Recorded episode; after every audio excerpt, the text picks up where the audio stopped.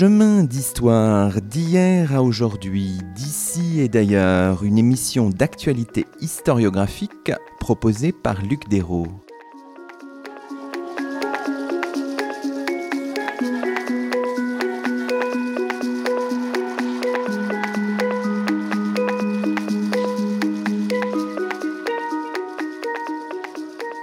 Bonjour à toutes et à tous, c'est le 71e numéro de nos chemins d'histoire, le 29e de la deuxième saison.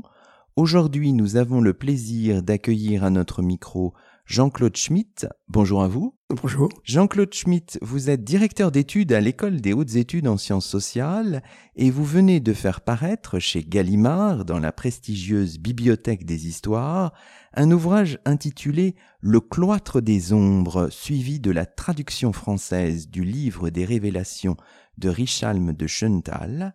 Aujourd'hui, dans nos chemins d'histoire, nous revenons sur une expérience particulière, celle de l'abbé Richalm et d'une poignée de moines cisterciens de Schöntal, en Allemagne du Sud, vers 1200, une expérience connue par un prodigieux dialogue sur les démons, le livre des révélations, récemment redécouvert par Paul Gerhard Schmidt et traduit ici avec la collaboration de Gisèle Besson. Alors, on peut peut-être en guise euh, d'ouverture, on peut se plonger directement dans votre texte parce que les premières lignes de l'introduction Jean-Claude Schmitt sont fascinantes. C'est très très beau. Alors si vous en êtes d'accord, je vais lire ces premières lignes et puis ensuite je vous demanderai peut-être de commenter votre propre prose. Enfin voilà, c'est à la page 11, c'est le tout début de, de l'introduction et voici ce que vous dites. L'historien se penche à la margelle d'un puissant fond d'archives, de textes, d'images, de fragments archéologiques arrachés au passé, traces infimes ayant seules survécu d'un univers perdu de pensées, de paroles, de gestes et d'objets. L'ampleur des pertes est inimaginable. Parmi tant de lacunes que souvent même nous peinons à identifier, des documents discontinus demeurent pourtant qui émergent de l'onde du temps, telles ces glaces dont une faible partie seulement se laisse entrevoir, le reste étant englouti au plus profond des eaux noires de l'oubli ou de l'anéantissement.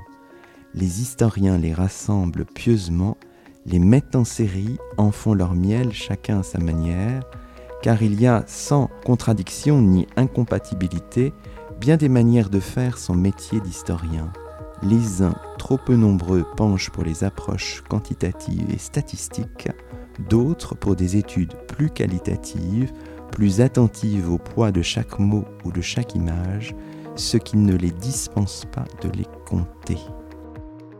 Alors, ce qui est intéressant, ça m'a tout de suite fait penser un peu à des propos d'Emmanuel Leroy-Ladurie, qui disait, notamment dans un entretien que vous connaissez peut-être, il y a deux catégories d'historiens, ce que j'appellerais le truffier et le parachutiste. Le parachutiste, je le cite encore, bon, c'est un mauvais souvenir de la guerre d'Algérie, c'est celui qui ratisse les djebels, ou alors, plus poli, celui qui domine et donc qui essaie de faire une vision très très complète, si vous voulez, disons Michelet. Et puis le truffier, c'est celui qui cherche une petite pépite et qui est très précieuse. Là, vous êtes plus truffier que parachutiste, Jean-Claude Schmitt. La pépite, c'est le livre des révélations, finalement. Merci pour euh, la comparaison. Il y a, euh, en fait, je, je, suis selon les temps, selon les moments, parachutiste ou truffier. Et dans mon travail, j'ai toujours essayé de, de faire alterner ces deux types d'approches, c'est-à-dire des approches euh, qui apparaissent plus générales, plus globales, qui partent de grands problèmes, je me suis intéressé, par exemple, à la place des gestes dans la culture médiévale, à la place des rêves, à la, question des rythmes, etc.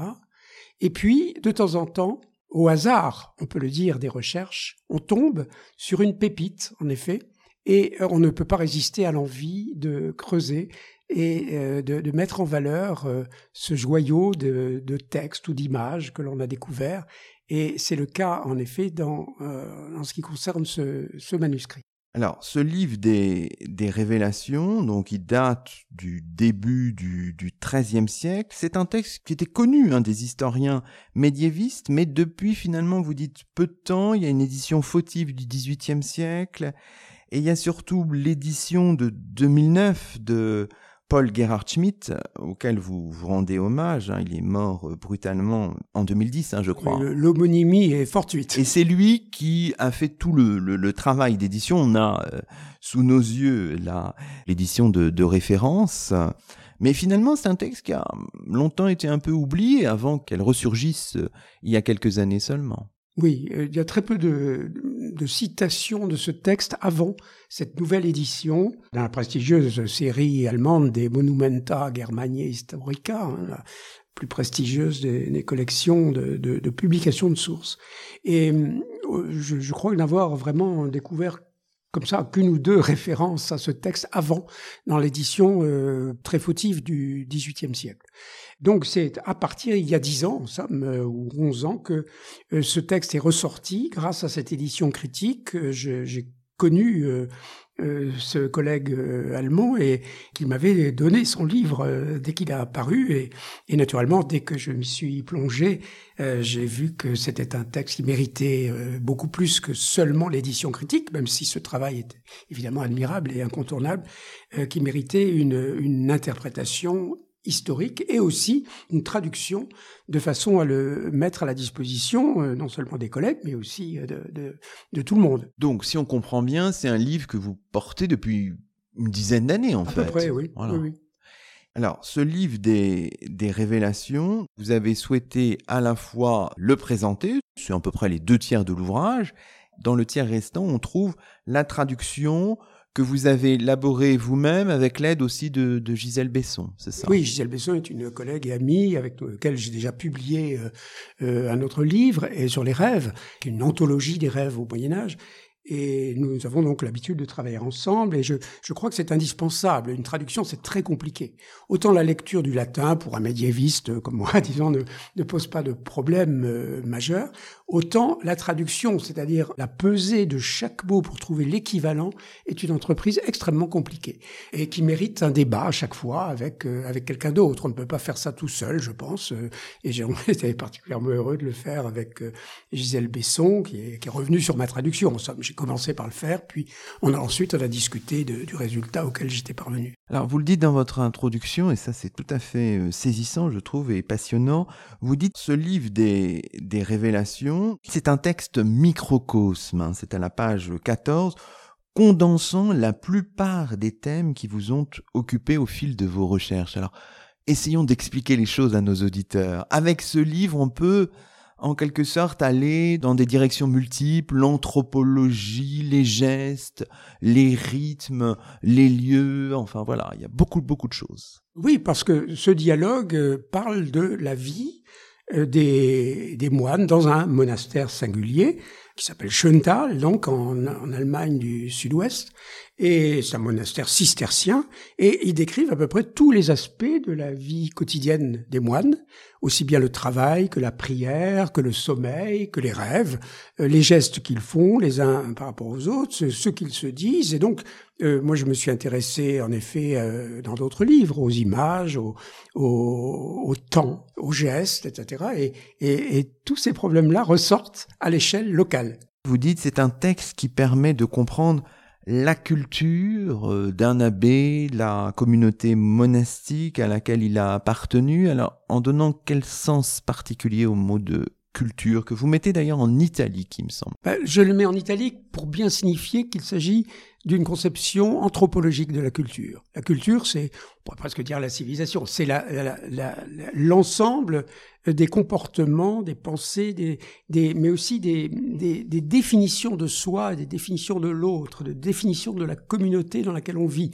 Et petit à petit, mon commentaire donc euh, va vers cette signification anthropologique, hein, en passant aussi par des questions plus psychologiques, puisque Bon, la, question, il faut quand même le dire, c'est beaucoup, pas seulement, mais beaucoup, le rapport entre les hommes et les démons.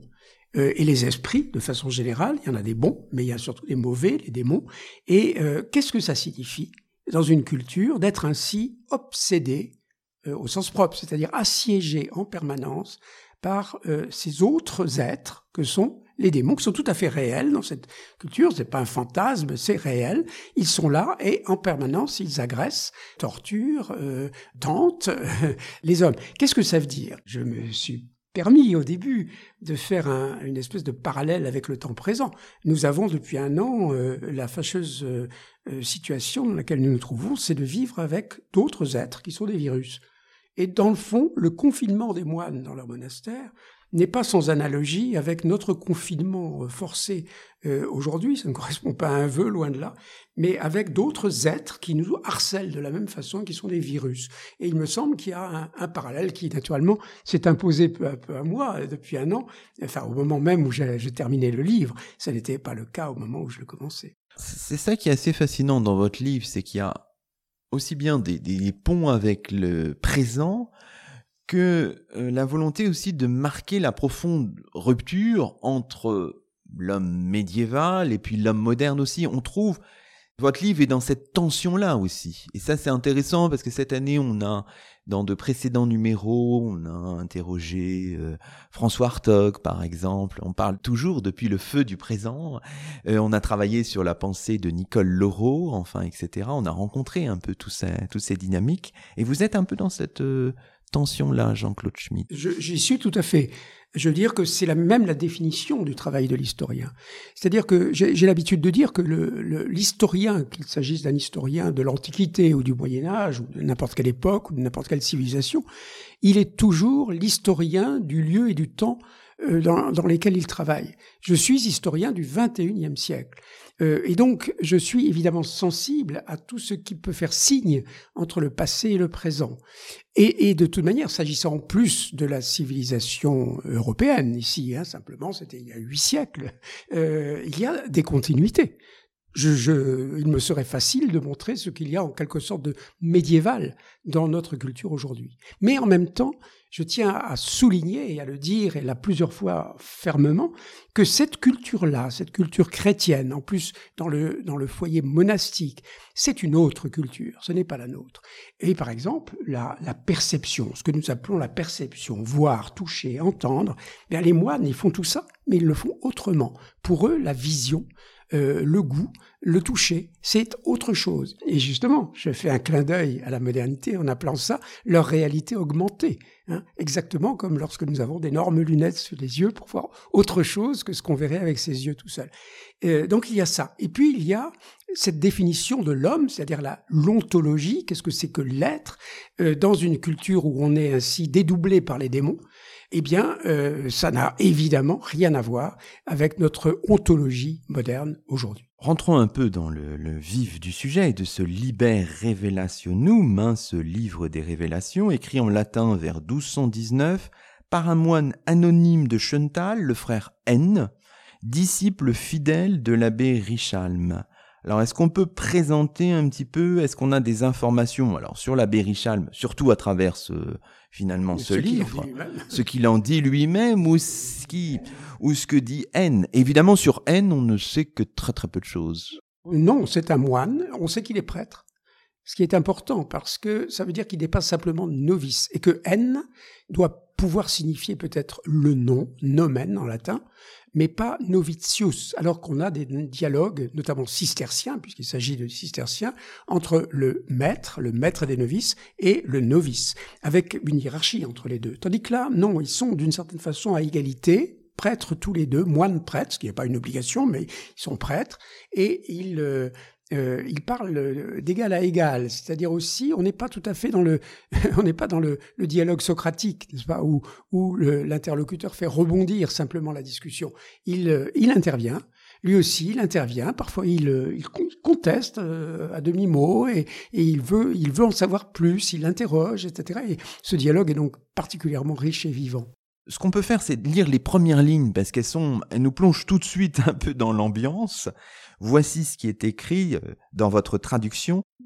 Ce sont les révélations de mon très cher et très proche abbé de bonne mémoire, Richalm, que j'ai transcrites de sa bouche, telles qu'il les a mises pour moi par écrit sur la cire pour leur plus grande part.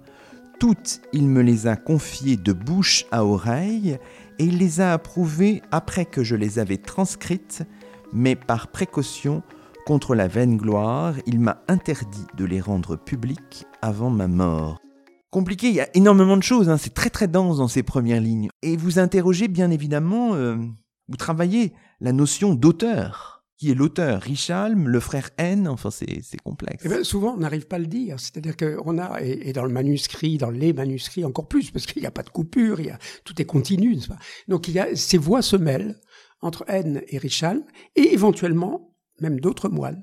Donc finalement, l'auteur, il est collectif. C'est la communauté monastique, en grande partie, en tout cas les, moines de, de cœur, qui, qui discutent entre eux et qui partagent la même la même expérience. Simplement, parmi eux, il y a ce Richalm qui a un charisme. Il a le don de divin, naturellement, de pouvoir euh, euh, entendre, éventuellement voir, maîtriser, c'est-à-dire repousser les démons sur lui ou de lui et en même temps des autres et de haine en particulier. Alors, vous interrogez sur le genre auquel appartient ce, livre, ce livre des révélations. Euh, c'est difficile à dire. Là aussi, c'est.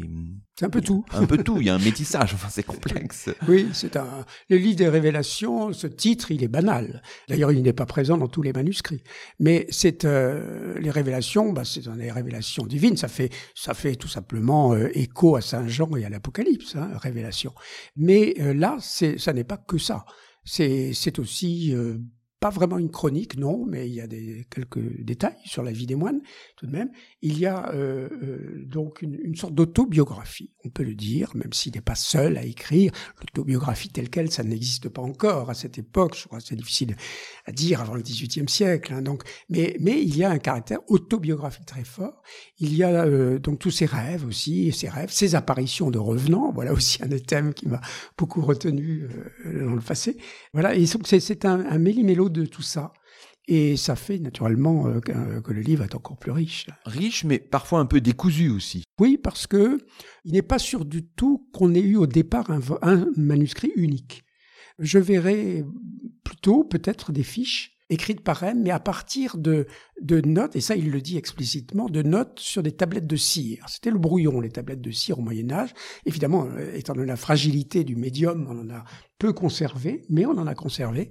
Et donc, quand on prend des notes, le dialogue, la forme du dialogue pour donner naissance à un livre est quelque chose d'habituel.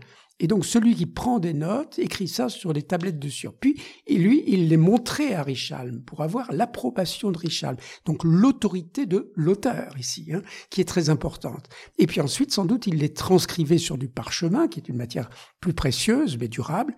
Et c'est sans doute ces fiches de parchemin qui ont dû finir par constituer euh, le livre. Mais ça veut dire aussi que euh, fallait aussi que cette transcription ensuite fut corrigé. Ça aussi, ça fait partie du processus normal de production d'un texte. Il y a un corrector parmi les moines. Et ça a été le cas. Simplement, ce qui s'est produit dans ce cas, et qu'on ne trouve pas ailleurs, c'est que le corrector a outrepassé le devoir qui était le, sien de simplement corriger des, coquilles.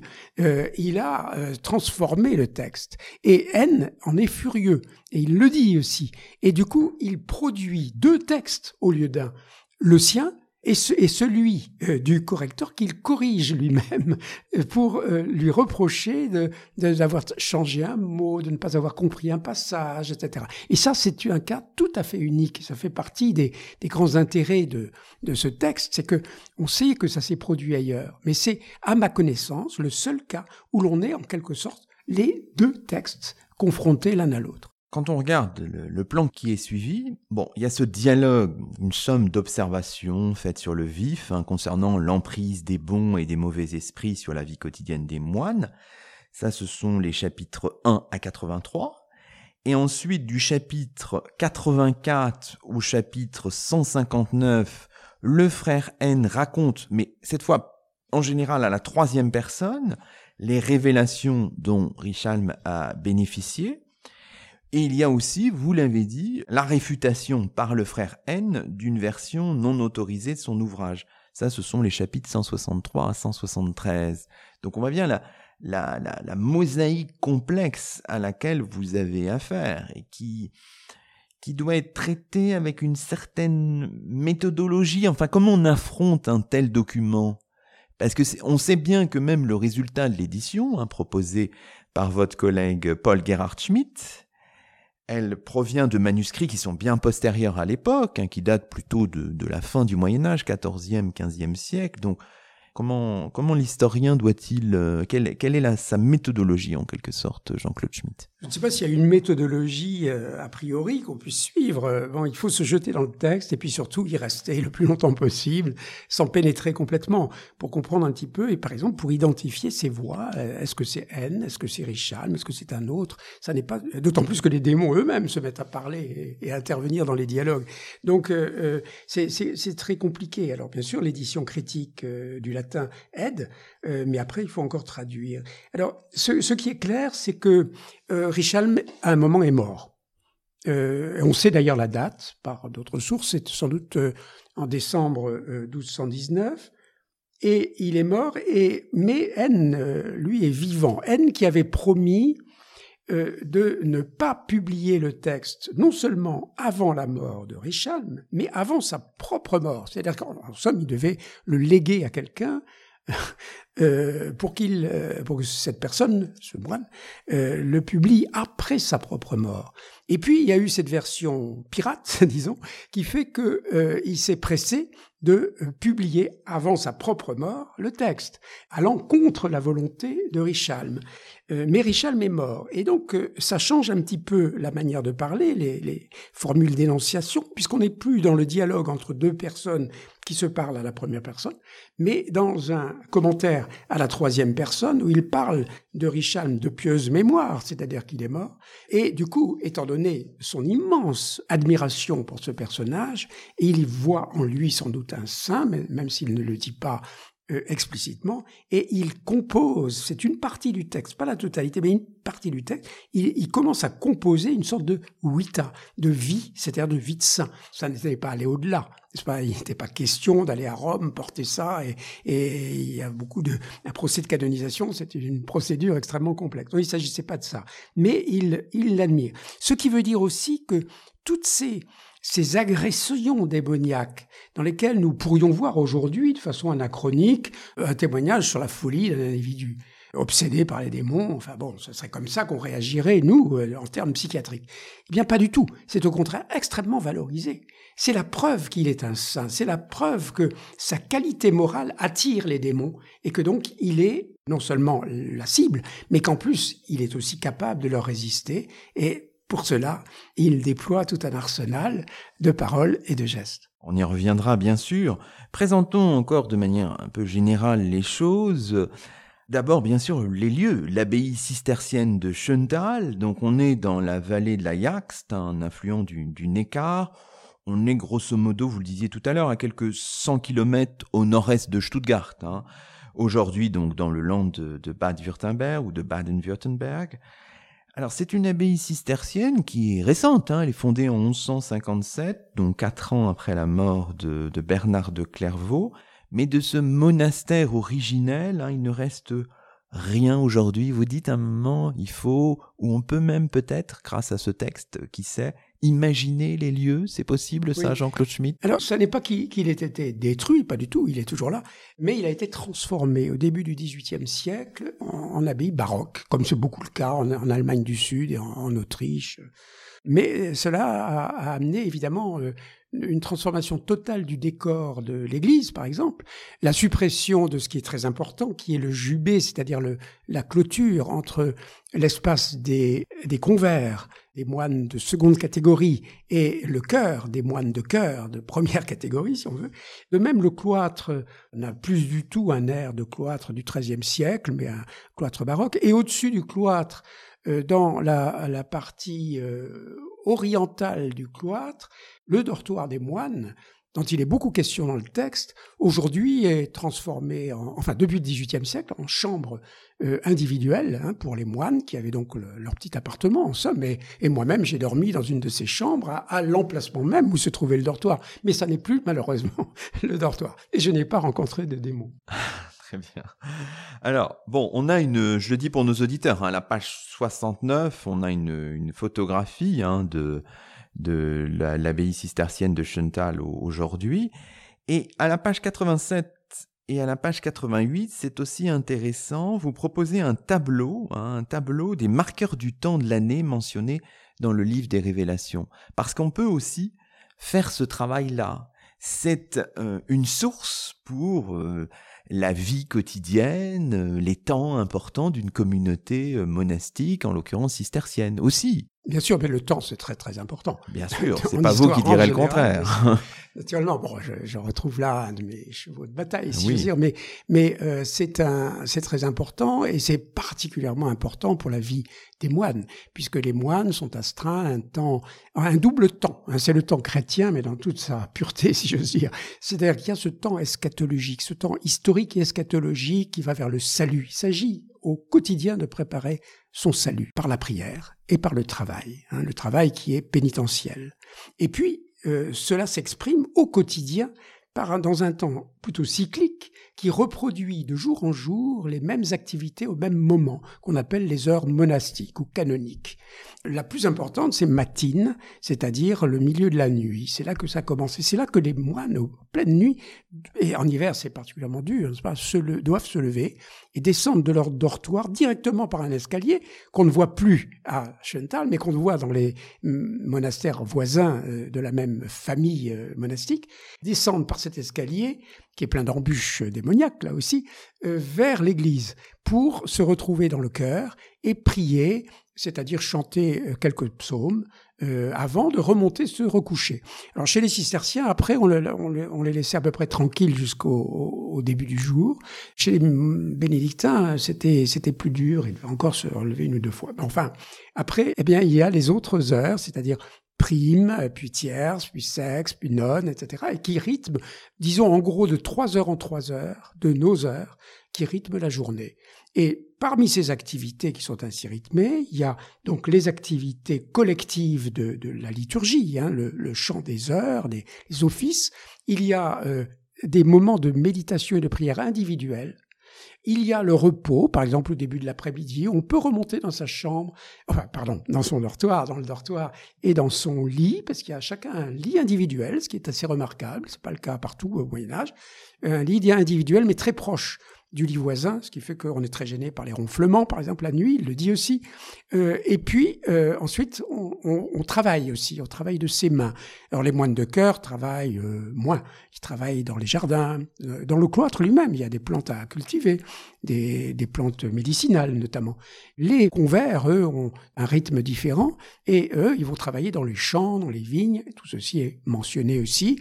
Leur vie est beaucoup plus dure du point de vue physique. Mais ils participent également à certains offices, hein, mais eux dans leur espace propre, c'est-à-dire dans la partie ouest de l'Église. Est-ce qu'on est capable d'évaluer le nombre de tous ces frères?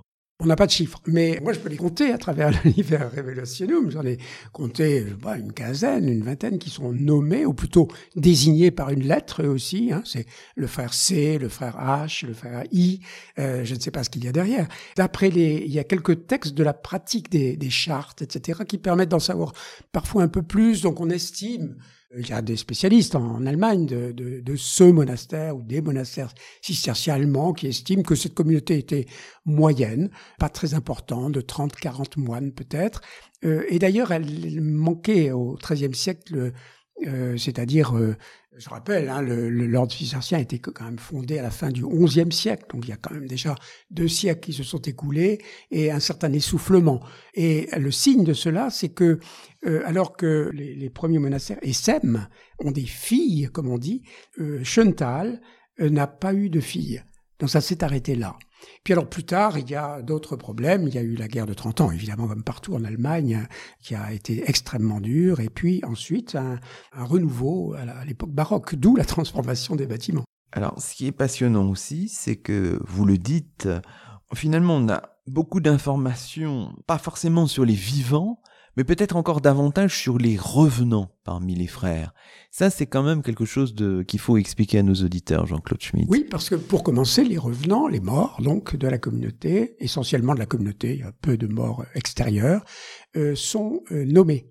Alors que les moines de leur vivant, par sans doute humilité, euh, ne sont pas nommés. Par humilité, mais aussi pour... Parfois, on, on dit quels sont leurs défauts aussi, leurs tentations, etc. Et donc par charité ne sont pas nommés, mais sont désignés par une lettre. N-I-H, etc., comme je l'ai dit. Et puis, mais quand ils sont morts, là, on dit, ah, mais c'est Albert, c'est Henri, c'est Jean, etc. Parce que, ou Guillaume, euh, qui, qui joue un rôle particulier, euh, Guillaume, parce que, à ce moment-là, le nom est très important. C'est la prière pour les morts qui permet d'aider le mort à quitter ce lieu intermédiaire dont on commence à parler beaucoup à cette époque-là, au XIIIe siècle, c'est-à-dire le purgatoire, pour euh, échapper aux tortures du purgatoire, aux tourments euh, dans le feu, dans la glace, etc., et monter finalement au paradis. Et, donc, euh, il faut aider les morts, c'est ce qu'on appelle des suffrages, par des prières, par des aumônes. Hein. Cette politique des morts exige qu'on les nomme, puisque c'est bien le nom que l'on va recommander à Dieu. Hein. C'est donc bien Guillaume ou André ou un autre. Si je comprends bien, cette présence si importante des revenants, bon, c'est lié à tout le contexte médiéval, mais singulièrement à cette période du début du XIIIe siècle. Oui, il y a beaucoup d'histoires de, revenants qui passent en général dans, la, dans ce qu'on appelle des exemples, c'est-à-dire des petits exemples, où on nomme, euh, où on nomme le mort, hein, mais ce sont des exemples un peu abstraits finalement, c'est-à-dire qu'un prédicateur, par exemple dominicain ou franciscain, va pioché dans un recueil d'exemplats composé par un cistercien allemand du début du XIIIe siècle très célèbre qui s'appelait Césaire de Heisterbach, qui est un tout petit peu postérieur à Richal, mais donc on n'en trouve pas la trace dans, dans, le livre dans le livre des révélations de, de Richal de Schöntal. Mais Césaire de Heisterbach a eu un, a fait un, un énorme recueil d'exemplats sur tous les sujets et notamment sur les morts avec beaucoup de récits d'apparitions et cela a été repris ensuite, non seulement par des cisterciens, mais, mais par des franciscains, des dominicains beaucoup, euh, et pas seulement naturellement en Allemagne, mais partout, et notamment en France. Euh, donc euh, ces, histoires circulent très loin du lieu d'origine, alors que là, eh bien, on les, on les saisit dans, leur, dans leur lieu de naissance, en quelque sorte. C'est le frère Guillaume que Richard m'a connu, qu'il a vu mourir, et qui revient lui apparaître pour lui dire, dis donc, ça se passe très mal dans l'au-delà, tu pourrais pas me dire quelques prières pour me sortir de là. Voilà. Et il revient une deuxième fois pour dire, ah merci, ça va un peu mieux, mais c'est pas encore parfait. Il revient une troisième fois et même une quatrième fois dans le cas de Richard. À chaque fois, on voit à son apparence que il s'est un peu transformé, il s'est un peu blanchi, il, a meilleure mine, etc. Et finalement, il ne revient plus parce que il est sauvé, il est parti au paradis. Vous, vous le dites aussi dans un de vos, vos chapitres, hein, ce, ce livre des révélations, il est intéressant aussi pour comprendre la discipline des corps. Alors, le jeûne, la tentation de la chair, les maladies et leurs remèdes, ça apporte, ce, texte nous apporte un certain nombre d'informations qui, j'imagine, sont corroborées par d'autres sources, d'autres documents. oui, qu'on peut trouver ailleurs. Mais euh, ici, c'est encore une fois la densité même de, l'expression qui, qui, et, sa localisation très précise qui, qui en souligne l'intérêt. C'est ce que j'appelle les techniques du corps, c'est-à-dire une, une, expression très connue des anthropologues et aussi des historiens de, que l'on doit à Marcel Mauss, pas un des fondateurs de la sociologie, de l'anthropologie euh, française euh, au XXe siècle. Euh, les techniques du corps, c'est-à-dire tout ce qui fait qu'on a un usage relatif et localisé des corps. Euh, on ne fait pas des gestes de la même façon euh, à telle et telle époque. Moyen Âge comme aujourd'hui, on ne salue pas de la même façon. Euh, nous avons une manière de traiter notre corps qui, qui est particulière. Et naturellement, c'est le cas des moines au XIIIe siècle, la manière de dormir, la manière de manger, la manière de parler. Tout cela est, est, tout à fait passionnant, bien sûr, à, à étudier. Et, et le livre révélation nous permet de le dire, ce qui est remarquable.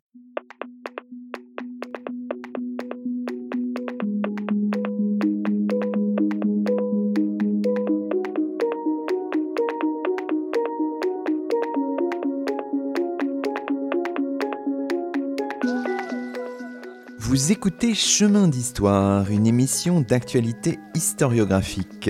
Aujourd'hui, Luc Dérault s'entretient avec Jean-Claude Schmitt, directeur d'études à l'École des hautes études en sciences sociales, qui vient de faire paraître chez Gallimard un ouvrage intitulé Le cloître des ombres.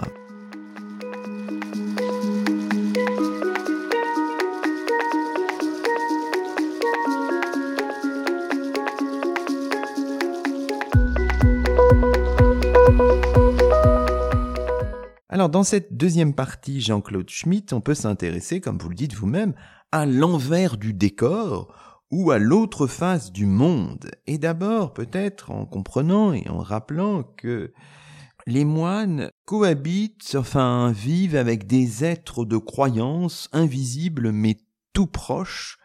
Ce sont les saints, la Vierge, le Christ, euh, mais aussi bien sûr les bons esprits et les démons. Il y a toute une, une galaxie là autour de ces moines. Jean-Claude Schmitt. En effet, on a, on a parlé jusqu'à présent de, de l'aspect, je dirais, plus sociologique hein, de, ce, de la vie de ce monastère. Et, et après ça, et c'est la deuxième partie de l'ouvrage euh, que j'ai intitulé L'obsession des démons, et on reviendra sur ce terme d'obsession.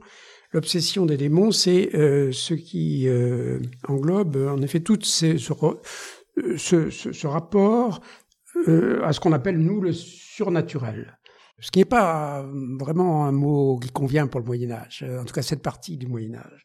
Mais euh, ce sont ces figures euh, de l'au-delà. Euh, bien sûr le Christ en premier lieu, qui apparaît dans des rêves, hein. la Vierge Marie, euh, Saint Michel, par exemple, donc les anges, alors les, les archanges, les, les, anges. Alors les anges, ils ne sont pas nommés les anges, ce sont les bons esprits. Donc il y a des esprits, et parmi eux il y a des bons et des mauvais. En fait, ils sont frères, euh, puisque tout ça, ce sont, dans la mythologie chrétienne, euh, ramène à la chute des anges, pas, à la révolte de Lucifer contre euh, Dieu au moment même de la création. Et la chute des anges fait que d'un côté, les, les, diables, le diable, etc., se retrouvent, ont dominé l'enfer, mais aussi intervenir sur Terre. Et puis de l'autre côté, il y a, euh, disons, les neuf dixièmes, selon certains calculs de l'époque, euh, les neuf dixièmes qui sont, eux, restés euh, donc des bons anges. Dans, dans le texte, la terminologie, c'est les bons esprits, et non pas les anges, et puis plutôt les démons que les mauvais esprits. Mais c'est une expression qu'on trouve aussi. Revenons peut-être un, un, instant sur le Christ. Sous quelle, sous quelle forme apparaît-il Quelles en sont les, représentations Le ça, un petit peu? Alors, il, intervient beaucoup comme enfant, mais aussi comme pauvre. Et ça, c'est assez classique. On trouve ça dans la géographie, la vie de Saint-Martin, par exemple. Comme pauvre, parfois euh, comme euh, fleur, comme rose. Il y a un passage où il dit c'est une rose. Attention, pas la rose matérielle, pas la rose du jardin. Non, une rose mystique, une rose qu'il a vue, dont il a eu la vision. Et cette rose, c'est le Christ. Voilà. Euh, ce qui suppose déjà un rapport à la nature, entre guillemets, à la création, plus exactement, euh, les végétaux, les animaux, on va le voir. Et ça, je crois, là, on touche au, fond même du problème, c'est pas dans celui de l'ontologie, comme je l'ai déjà indiqué. Il n'est pas facile de distinguer parfois les, les, bons esprits, les démons, mais vous dites que Richalm excelle à repérer leur présence invisible. Là, c'est un, c'est un homme exceptionnel, puisque lui, il sait euh, décrypter tout ça. Oui, en général, il les entend, et avant, avant tout le monde. Et c'est lui qui signale à son frère N, pendant qu'ils sont en train de parler, ils peuvent parler de n'importe quoi, et notamment bien sûr des esprits. Et puis il dit, mais tu entends, tu entends? Ils sont en train de parler d'autre chose. Puis tu entends Alors euh, non, je n'entends rien du tout. Mais mais si, fais attention. Et là, l'autre lui dit, ah oui, c'est le démon. Et à ce moment-là, il commence à l'entendre lui aussi. Et ce démon, il se manifeste en effet par des sons. Tout, tout son vient des démons, vient des esprits, mais plus précisément des, démons. C'est-à-dire que je parlais tout à l'heure de la, la, conception, nos conceptions par rapport aux conceptions médiévales, pas cette culture, ce que nous appelons des voix, des sons, des paroles, etc. Tout cela est en fait confondu dans l'idée que tout est voix, tout a du sens. Et donc un coup de tonnerre, pour nous c'est un coup de tonnerre, pour certains moines c'est un coup de tonnerre, mais pour Richard, attention, non, c'est la voix des démons. Si le coq chante, c'est pareil, c'est le démon qui chante et qui vous signale quelque chose. Vous ajoutez qu'au Moyen Âge, la perception par les cinq sens ne se limite pas aux objets, mais les traverse en quelque sorte pour saisir à travers un monde d'apparence la vraie réalité des choses et des êtres. Le, le liber, dites-vous, le liber revelationum, le livre des révélations, fait pénétrer le lecteur ou l'auditeur dans un monde labile de visions, de sons, d'odeurs et de saveurs, dont la matérialité s'impose tout en se dérobant dans un vocabulaire de la semblance et de l'analogie. Les deux sens les plus sollicités dans le livre des révélations, on peut dire que c'est, ce sont la vue et l'ouïe. Beaucoup plus que les, les, trois autres. Oui, alors il y a aussi bien sûr le, le goût, ils mangent euh, et donc ils ont euh, le goût et parfois on parle même beaucoup moins. Le, le toucher est intéressant parce que le l'abbé procède à la tonsure des moines tous les deux mois à peu près on peut dire. Il faut rafraîchir la tonsure. Ils ont une corona, couronne de, de, de cheveux et puis le, le, haut du chef est, est, est chauve donc est rasé et c'est l'abbé qui fait ça au moins dans certains Et il s'exprime à un moment sur euh, le sentiment qu'il a en touchant la peau, les cheveux d'un moine. Et ce moine, manifestement, il avait, euh, bon, un peu le béguin pour lui. Voilà. Et donc, euh, c'est à travers ce genre de connotation que l'on perçoit, peut-être dans l'affectivité des moines, je rappelle, dans une communauté d'hommes qui vivent entre eux, sans la moindre présence féminine, quelque chose qu'on appellerait aujourd'hui l'homosexualité, mais qui, qui est peut-être de ça, qui tient de ça, mais pas seulement. C'est, peut-être plus riche que ça, voyez. Donc le toucher a, son importance aussi. L'odorat, bien sûr, puisque les démons, ça sent pas très bon habituellement, mais ils peuvent tromper. Ils peuvent évidemment tromper en se donnant une bonne odeur. Mais enfin, c'est moins important. Mais alors la vue, et puis la vue, c'est aussi les images. Alors c'est euh, assez étonnant d'ailleurs parce que c'est un monastère cistercien et Saint Bernard avait vraiment interdit les images dans les et les monastères cisterciens. Mais là, bon, euh, Saint Bernard, c'est déjà plus d'un demi-siècle et passé, et, et on voit qu'il y a des images, et ces images, elles sont pas que des images. Ces images deviennent visions à leur tour. Elles se mettent à, bouger, à, s'animer. Hein, quand on les regarde, on ne sait plus très bien si c'est une image matérielle ou une image immatérielle.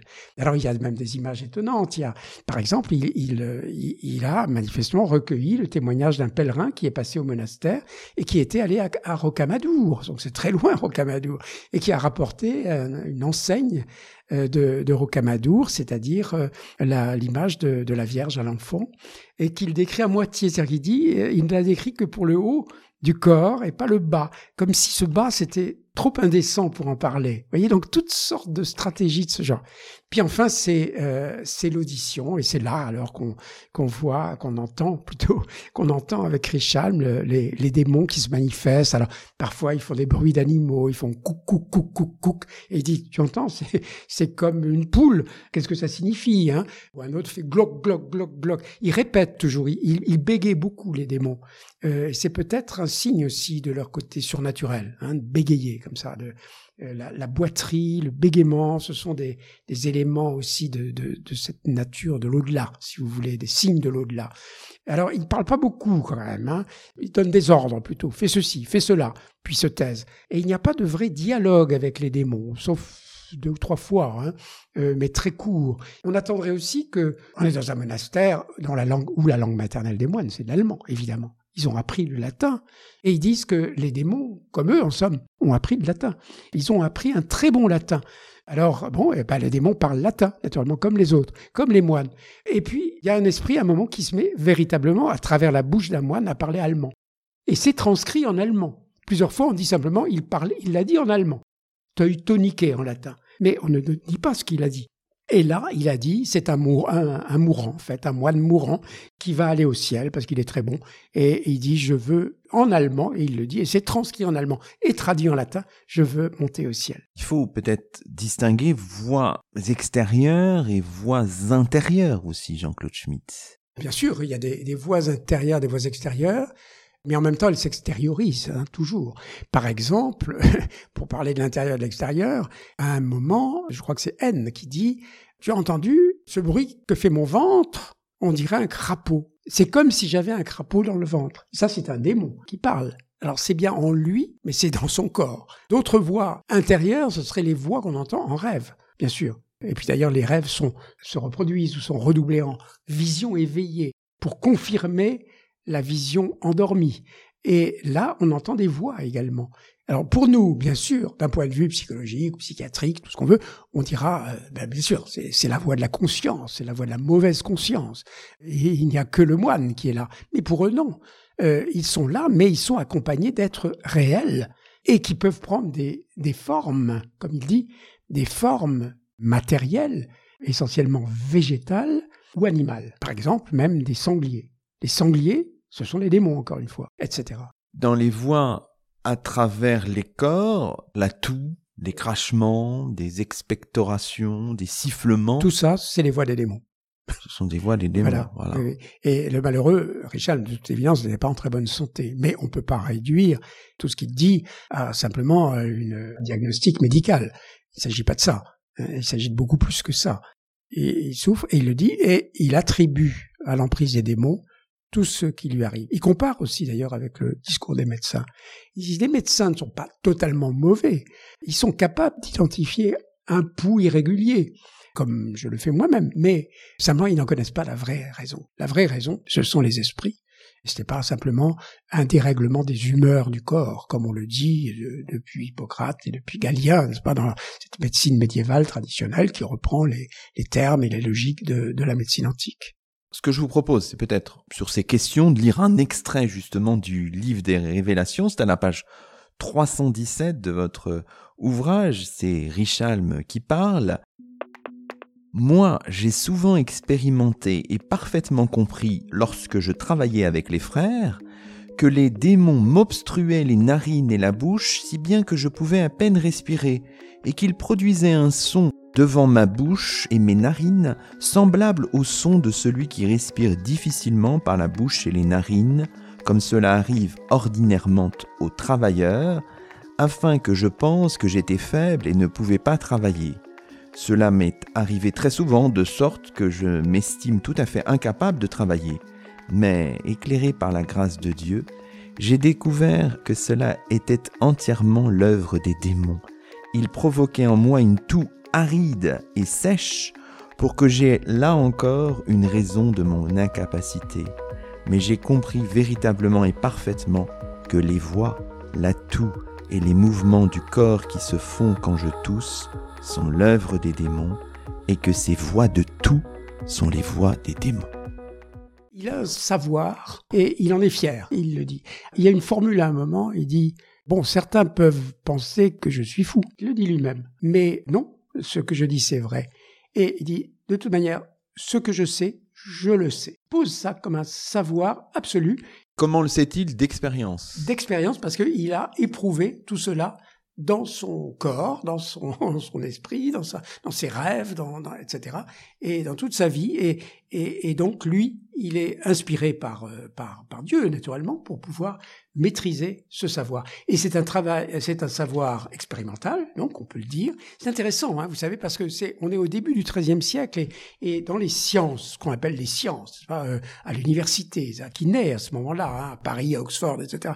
Euh, il va y avoir tout un développement justement de ce savoir expérimental dans le domaine euh, physique, mécanique. Il y a un grand penseur anglais de l'université d'Oxford, Roger Bacon, Bacon, qui, qui est un peu le, le, maître de, de la science expérimentale. Mais lui, déjà, à ce moment-là, il a sa propre expérience, qui est plutôt celle des démons, et il le, il le dit avec fierté. Et c'est une expérience pratique, puisque ça lui donne aussi la possibilité de résister aux démons. Et ça aussi, c'est la preuve qu'il est dans le vrai, puisqu'il est capable de les repousser. Et comment les repousse-t-il? Bah, Par différents moyens, et notamment par le signe de croix. Évidemment, il faut chercher à interpréter le livre des révélations, c'est ce que vous faites hein, dans, dans vos dernières pages. Là, vous dialoguez à la fois avec la psychanalyse, mais aussi avec Paul Gerhard Schmidt. Hein. Euh, Paul Gerhard Schmidt disait, c'est un, euh, Richalm, c'est un très grand malade qui souffre dans toutes les parties de son corps et qui se plaint d'insomnie et de perte de mémoire, vous l'avez dit. C'est trop simple comme explication. Il faut, il faut vraiment aller au-delà.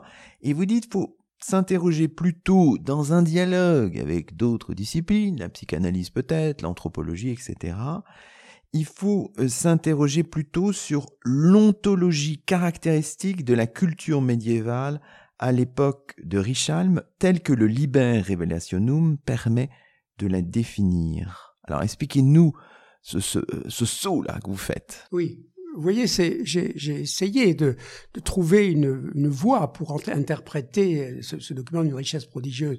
Euh, la psychanalyse, ça m'a beaucoup intéressé. La psychiatrie, j'ai eu des, des dialogues, j'ai participé à un séminaire, etc., pour euh, essayer de présenter ce cas, voir les, les réactions.